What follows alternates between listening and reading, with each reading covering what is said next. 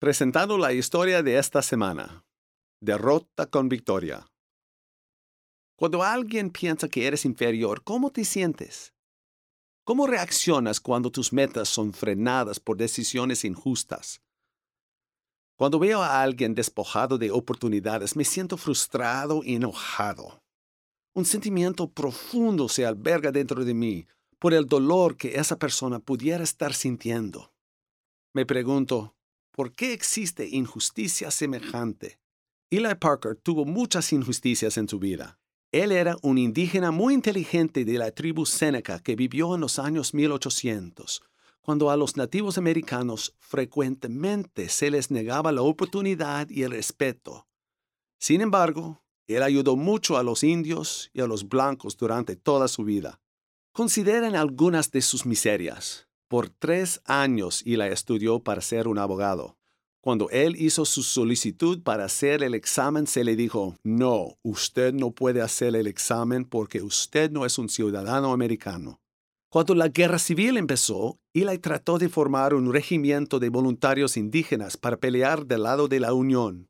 El gobernador dijo, no queremos voluntarios indígenas en Nueva York. Cuando él hizo la solicitud para unirse al ejército y poder usar sus habilidades como ingeniero civil, el secretario de guerra le dijo, esta pelea debe ser resuelta únicamente por los hombres blancos. Regresa a tu casa a cultivar fincas y nosotros resolveremos nuestros problemas sin la ayuda de indígenas. A la edad de 39 años, Eli se casó con una joven blanca, lo cual era considerado alta sociedad, en Washington, D.C., pero los matrimonios mezclados no eran aceptados y muchas veces fueron maltratados. Después de la guerra civil, Eli fue nombrado cabeza de la Oficina de Asuntos Indígenas. Él trabajó para mantener la Oficina de Asuntos Indígenas. Él trabajó para detener la deshonestidad que era común en estos negocios, y por esto tuvo muchos enemigos políticos. Cuando hubo escasez de alimentos en reservas indígenas, él evitó guerras indígenas, obteniendo alimentos de una forma rápida. Las guerras fueron prevenidas porque él rompió reglas leves para efectuar los arreglos de una manera rápida. Sus enemigos lo acusaron de corrupción y con su reputación dañada, él renunció. Dentro de todas estas dificultades, él tuvo muchos logros. Ninguna dificultad hizo que él perdiera su visión o tener odio por las injusticias. Eli fue famoso como un abogado, ingeniero civil y diplomático de la tribu Seneca.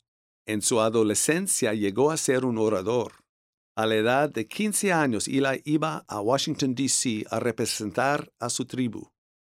Cuando él tan solo tenía 23 años, la Confederación Iroqués le dio el más alto premio de reconocimiento. Más tarde, a través de su amigo Ulysses S. Grant, él logró unirse al ejército militar como ingeniero y logró ser el único general nativo americano. Él escribió el documento final de términos de rendición de la guerra civil. Después de la guerra, Grant nombró Eli como comisionado de los asuntos indígenas. Eli tuvo muchos amigos que respetaron su inteligencia, personalidad e integridad.